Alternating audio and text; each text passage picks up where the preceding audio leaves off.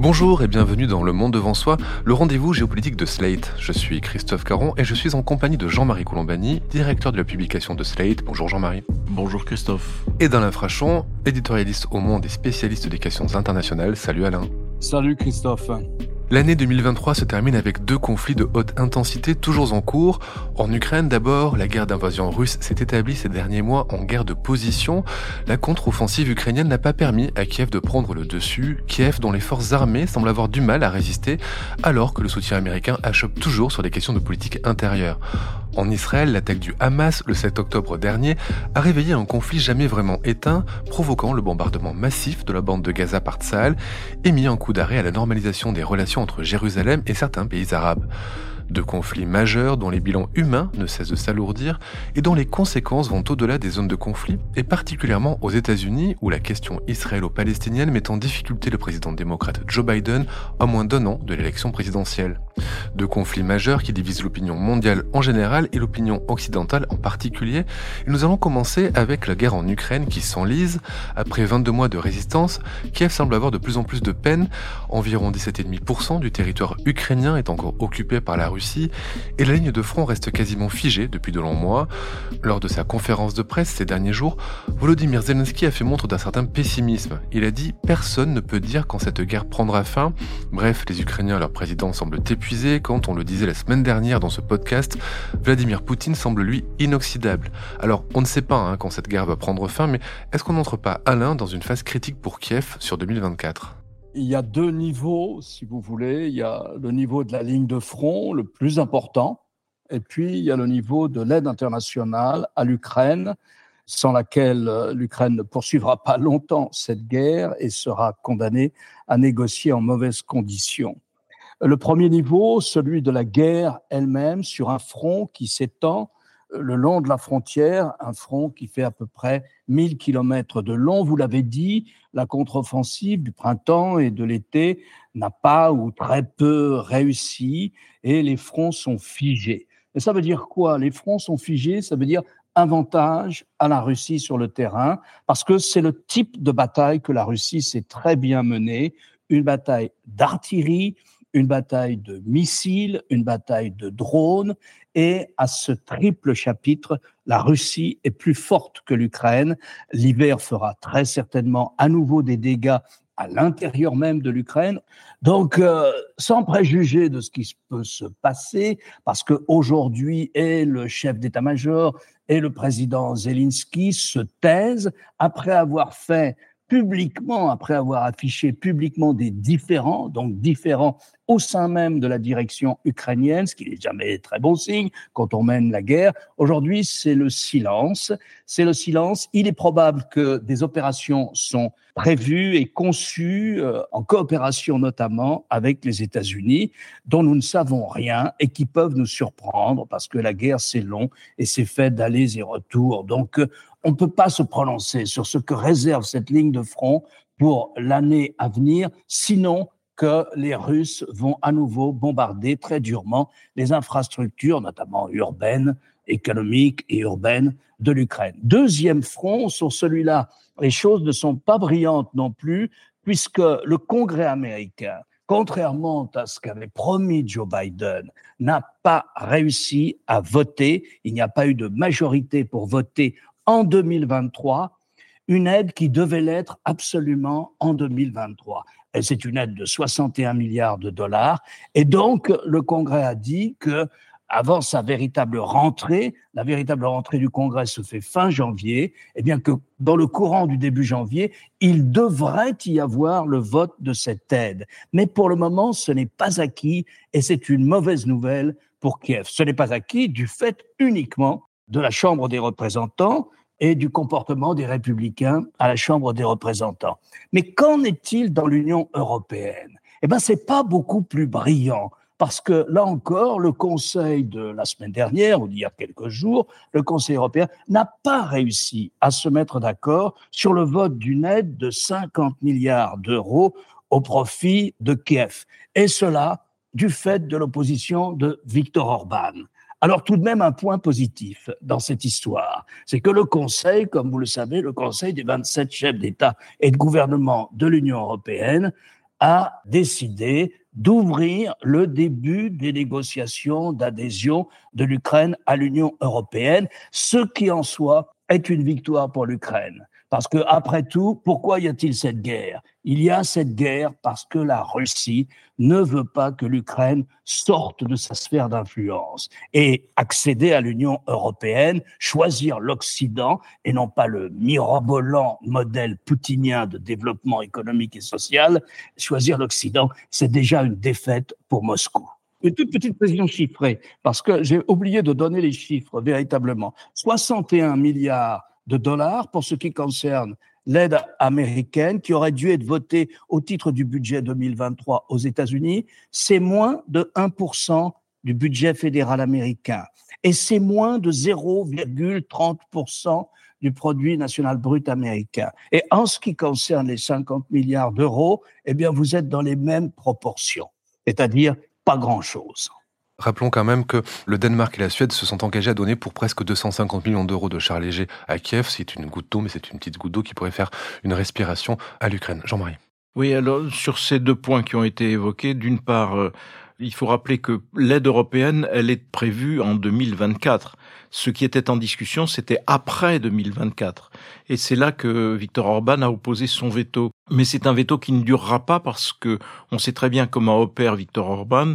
Il se manifeste euh, d'ailleurs euh, du côté de ses sentiments pro-russes et en même temps il a besoin de l'argent européen. L'argent européen c'est pour lui 5 à 6 milliards d'euros par an minimum et il a impérativement besoin de cet argent donc euh, il va probablement obtenir cet argent à la condition de enfin c'est toujours une forme de chantage chez lui mais on arrive toujours à au fond lever son veto pour peu que l'argent soit versé, alors que l'argent jusqu'à présent ne l'était pas, ou une partie de cet argent était gardée sous le coude. Ça, c'est pour euh, l'Union européenne qui, par ailleurs, a en effet solennisé l'idée d'une Ukraine intégrant l'Union européenne ce qui est une défaite stratégique majeure pour Vladimir Poutine, puisque Vladimir Poutine, comme Alain l'a rappelé, c'était évidemment l'obsession de Vladimir Poutine, c'était d'empêcher cela. Eh bien, ça a été euh, accepté et ça a été accepté par tous les membres du de conseil et de gouvernement. Sur le front militaire, il y a une part d'inconnu parce que les armes tant attendues vont arriver et notamment les avions, les fameux avions F-16 vont finir par arriver à la fin probablement du premier trimestre de l'année 2024. Et donc là, on verra si en effet ils sont vraiment de nature à aider l'Ukraine de façon significative à mieux résister et peut-être même aller au-delà de cette résistance. Donc il faut aussi intégrer cette variable-là qui n'est pas nécessairement en défaveur de l'Ukraine. Et sur les États-Unis, ben sur les États-Unis, on sait que c'est une négociation dont Joe Biden a la maîtrise en règle générale, mais où on lui demande des concessions sur la frontière entre les États-Unis et le Mexique. C'est ça l'argument des élus euh, républicains qui s'opposent ou qui ont bloqué jusqu'à présent le renouvellement de l'aide à l'Ukraine, donc des 61 milliards de dollars, c'est de dire oui, mais il faut nous concéder davantage sur la fermeture et le contrôle de la frontière entre le Mexique et les États-Unis. Et donc c'est ça qui est en balance, c'est ça qui est en question. Et je pense que Joe Biden a suffisamment d'expérience pour finalement ben, concéder ce qu'il devra concéder pour obtenir euh, l'aide en question. Alors, en revanche, l'inquiétude pour moi, c'était dans la dans les mots utilisés par Joe Biden, parce que jusqu'à présent, Joe Biden disait on vous aidera tant qu'il faudra. Et désormais, sa dernière prise de position, ça a été nous aiderons l'Ukraine tant que je le pourrai c'est quand même un petit peu différent. Donc euh, c'est peut-être là qu'il y a une, une inquiétude que l'on peut nourrir. Tout dépendra d'ailleurs de l'évolution interne au parti républicain. Vous évoquez les mots de Joe Biden, j'aimerais évoquer ceux du président français Emmanuel Macron qui était invité de C'est à vous mercredi soir sur France 5. On l'a interrogé sur la guerre en Ukraine et il a dit dans les mois qui viennent nous aurons des choix à faire, nous devons nous tenir aux côtés de Kiev. Il estime qu'il faut empêcher, je cite, hein, ce sont ces mots, la Russie de gagner et permettre à l'Ukraine de négocier la paix dans les meilleures conditions. Que comprenez-vous dans ce propos, Jean-Marie? Ben, le, propos permanent du président de la République qui consiste à dire de toute façon tout ça se terminera par une négociation et il faut que les Ukrainiens se préparent à cette négociation. L'objectif des Européens comme des Américains, c'est d'empêcher la Russie de gagner. C'est pas de faire perdre la Russie. Et c'est là probablement que le bas blesse et que le bas stratégique blesse qui fait que nous n'avons pas apporté une aide suffisante aux Ukrainiens pour qu'ils puissent justement reconquérir leur territoire. Alors sur les territoires en question, il faut distinguer les régions de l'Est qui sont russifiées progressivement. Et donc, au fur et à mesure de cette russification, eh bien, si on les consulte un jour, euh, peut-être euh, opteront-ils pour le, leur attachement à la Russie. En revanche, la Crimée, c'est autre chose. Et il semble qu'au contraire, sur la Crimée, la dite russification ne soit pas aussi avancée que ne pouvaient le souhaiter les Russes. Donc euh, la position française, qui est aussi la position américaine, c'est euh, il faut éviter que la Russie gagne, mais ça ne veut pas dire il faut que la Russie perde. Et donc c'est dans cette euh, différence-là que gît l'absence d'armement suffisant ou l'absence d'armement suffisamment sophistiqué, parce que si on permettait aux Ukrainiens d'aller plus loin par les armes, alors on considérerait comme euh, une catastrophe le fait que, au fond, Poutine perde le pouvoir. Et je pense que cela, ça s'est vu au moment de l'opération Prigogine, quand Prigogine a été à deux doigts d'arriver à Moscou si les généraux qu'il avait, semble-t-il, convaincus euh, avaient été euh, fidèles à leurs engagements et ne s'étaient pas ralliés in fine à, Poutine. On a bien vu à la fois le pouvoir de Poutine vaciller, mais on a bien vu aussi les chancelleries européennes et américaines prendre peur tout d'un coup, comme si c'était une mauvaise nouvelle, une catastrophe de voir euh, Poutine quitter les lieux, alors même que on craignait donc, j'allais dire plus fasciste que Poutine. Sauf que Poutine, une fois rétabli, ben, reprend sa conquête, reprend ses objectifs. C'est-à-dire après l'Ukraine, eh ben, nous allons regarder du côté de la Lettonie, puis nous allons regarder du côté de la Moldavie, et ainsi de suite. Et donc euh, on se paye d'illusions, on s'illusionne encore, on continue de s'illusionner sur euh, l'attention qu'il faut porter aux objectifs véritables de, de Vladimir Poutine. Qu'est-ce que c'est pour vous, Alain, empêcher la Russie de gagner? Qu'est-ce que ça signifie? C'est toute la difficulté de cette guerre. Je partage entièrement euh, ce qu'a dit euh, Jean-Marie. C'est de définir la victoire. Au fond, votre question, c'est comment définir la victoire. Alors la victoire, pour les Ukrainiens, ce serait de chasser les Russes des 18% du territoire qu'ils ont conquis par la force. Ça comprend la Crimée, c'est 18%, et le reste, c'est euh, ce qu'on appelle le Donbass qui court euh, le long de la, frontière, cette région qui court le long de la frontière. Là encore, je crois que la position du président français, c'est la même que tous les Occidentaux, c'est la même que les États-Unis, c'est la même que les autres Européens, qu'il puisse y avoir une négociation et que les Ukrainiens abordent cette négociation dans de bonnes conditions, c'est-à-dire au lendemain d'une reconquête d'une partie de leur territoire. Alors, ça peut pas être une reconquête de tout parce que ça, ça prendrait plusieurs années selon l'état-major américain, mais une partie qu'il se trouve en position non pas de faiblesse à la table de négociation, mais de relative force. On n'y est pas, vous voyez, on n'y est pas. Et je crains, moi aussi, exactement comme Jean-Marie, on n'écoute pas ce que dit le président Poutine, parce que c'est assez curieux de dire il faut qu'il soit en position de force pour négocier. C'est très bien, mais pour être négocié, il faut être deux. Est-ce que les Russes veulent négocier? Non. Les Russes ont annexé le Donbass. Juridiquement, le Donbass, c'est la Russie pour eux. Le Parlement a voté. Il y a eu comme ça tout un habillage légal à Moscou pour dire que ça fait dorénavant partie de la Russie. La monnaie, c'est le rouble. La langue, c'est le russe. On a tout effacé, tous les panneaux de signalisation. L'ukrainien est interdit on a complètement refait les manuels scolaires. Donc tout ça, comme on le disait, a été russifié euh, par la force. Et comment négocier? Mais Poutine l'a dit, je ne veux pas négocier, je veux Kiev. Il a répété ça il y a 15 jours. Il faut dénazifier ce régime. Ça veut dire quoi? Il faut un changement de régime à Kiev. Je veux donc imposer à Kiev un régime qui soit en faveur de Poutine, de la Russie, de Poutine. Et il a même laissé entendre qu'il voulait aussi Odessa, au bord de la mer Noire. Peut-être vous me direz, mais c'est une position avant la négociation. On défend toujours la position la plus extrême.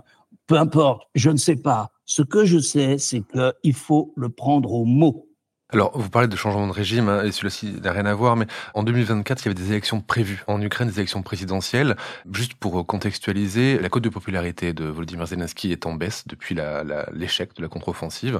Il est à 62% environ selon les derniers sondages, contre 85% il y a un an. Vous l'avez dit, Alain, il a des rapports compliqués avec l'état-major, en particulier avec Valéry Zaloujny, qui lui-même pourrait être le, prochain président ukrainien s'il se présentait. Il serait d'ailleurs au, au, coude à coude dans les sondages.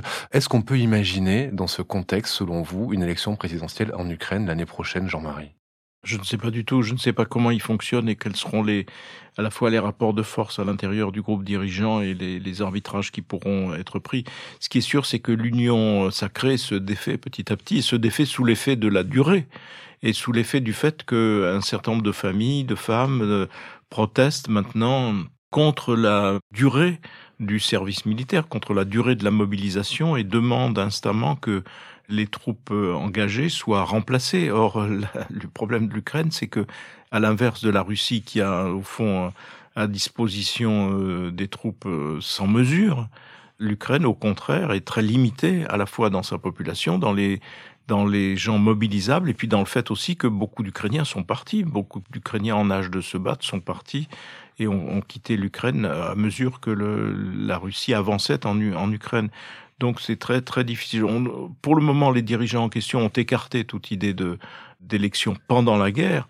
Est-ce que ce schéma-là sera tenable longtemps? Ça, je ne sais pas du tout. L'autre conflit qui a émergé en 2023, ce 7 octobre, c'est celui entre Israël et le Hamas. La guerre continue avec force, malgré les appels à la retenue. Le dernier en date, celui du ministre des Affaires étrangères britannique, David Cameron, qui demande un cessez-le-feu durable. D'ailleurs, vous avez parlé de ce Conseil européen la semaine dernière, où euh, l'Europe n'a pas su se mettre d'accord pour un appel ferme au cessez-le-feu dans la région.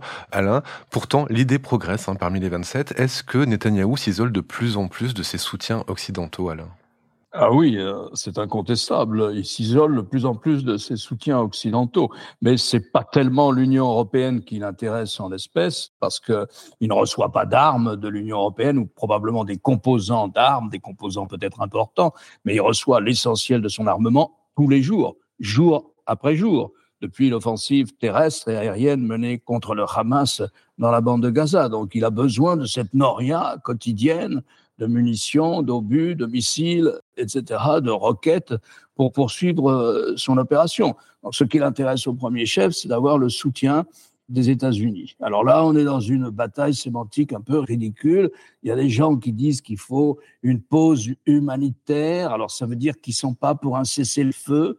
D'autres qui disent qu'il faut un cessez-le-feu. Ça veut dire que c'est une pause dans les combats, mais ad vitam aeternam. Et donc, euh, on négocie tout de suite, ou on entreprend une négociation tout de suite, ou on entreprend de sauver euh, ce qui reste de la bande de Gaza et d'aider la population immédiatement, puisqu'il y aurait arrêt des combats. Bon, il y a toute une bataille à l'ONU. Jusqu'à présent, les États-Unis ont été fidèles à ce que demande la, la coalition au pouvoir à Jérusalem, c'est-à-dire pas de cesser le feu tant qu'ils estiment ne pas avoir suffisamment réduit les capacités militaires du Hamas, le mouvement islamiste palestinien. Et donc l'opération continue. Alors vous lisez dans les journaux américains ou les milieux soi-disant informés, ça doit être fini dans huit jours, dix jours, douze jours, on ne sait pas. Pour le moment, les Israéliens estiment qu'il y a toujours à Ragnonis, c'est-à-dire dans le sud de la bande de Gaza, plusieurs milliers de combattants du Hamas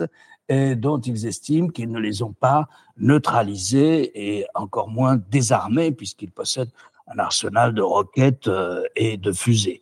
En attendant, la bande de Gaza est très largement détruite. Il y a euh, plus d'un million cinq cent mille gens qui s'apprêtent à passer l'hiver dehors dans des camps de toile ou dans des camps de fortune. L'ensemble des hôpitaux ont été endommagés ou ne, sont plus en état de fonctionner. Et la situation sur le plan humanitaire est donc euh, dramatique. Voilà, je pense quand même que c'est, si vous voulez, les combats pourraient s'arrêter dans quelques semaines, mais l'armée israélienne restera sur place et elle dit elle veut rester pendant à peu près plusieurs mois, sinon un an, pour finir totalement de démanteler militairement le Hamas palestinien.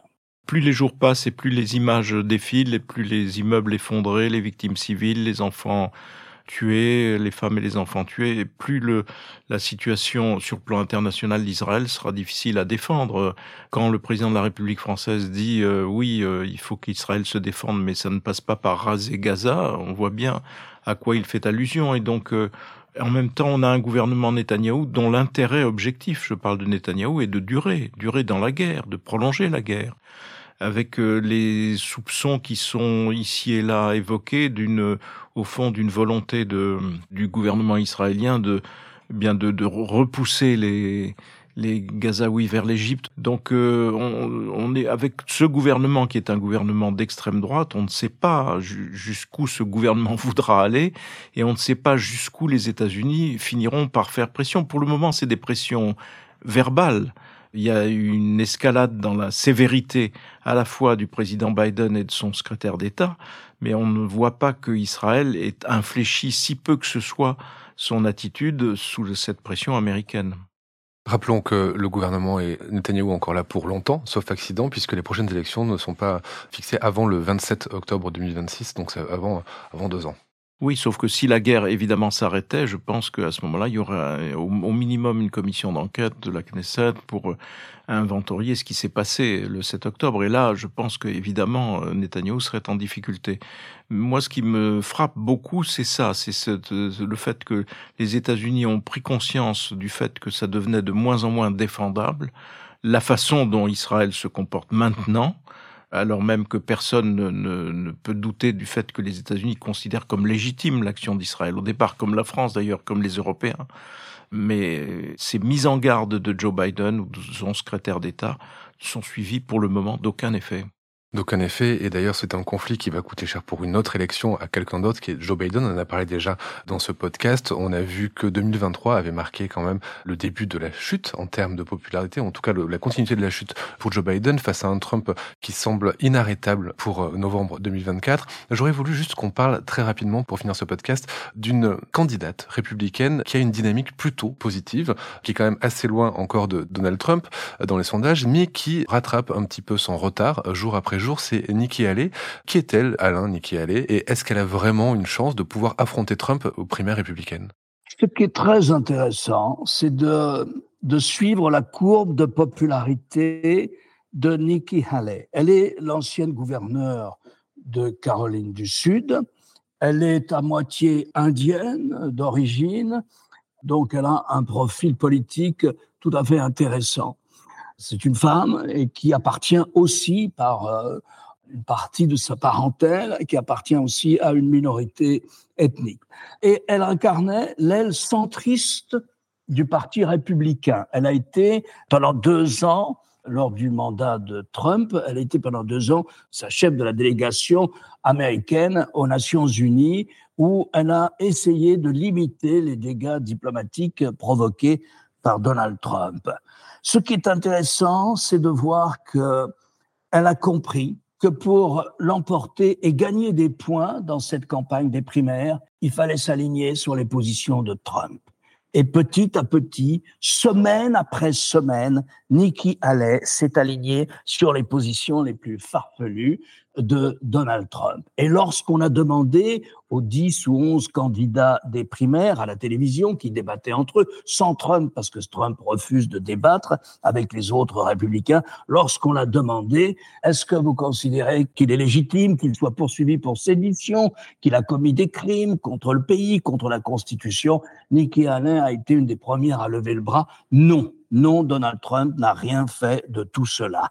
Et donc, je crois que, voilà, pour bien cerner la montée en popularité de Nikki Haley, il suffit pas de pointer son talent, qui est assez grand, c'est une très bonne débatteur, en général, c'est toujours très bien d'avoir été gouverneur d'un État lorsqu'on vise la Maison Blanche. C'est plus facile d'arriver à la Maison Blanche si on a été gouverneur d'un État plutôt que membre du Congrès, Congrès qui est une institution très largement décriée aux États-Unis. Elle a grimpé dans l'opinion de beaucoup de gens parce qu'ils retrouvaient le Parti républicain d'antan, c'est-à-dire un parti qui défend les alliances des États-Unis à l'étranger.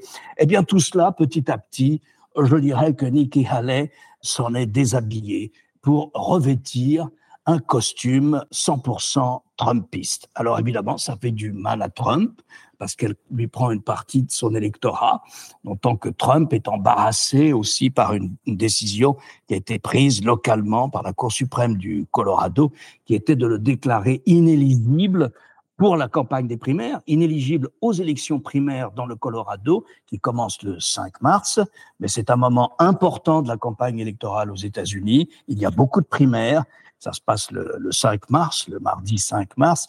Et si vous sortez mal du mardi 5 mars, la campagne est difficile pour vous ensuite.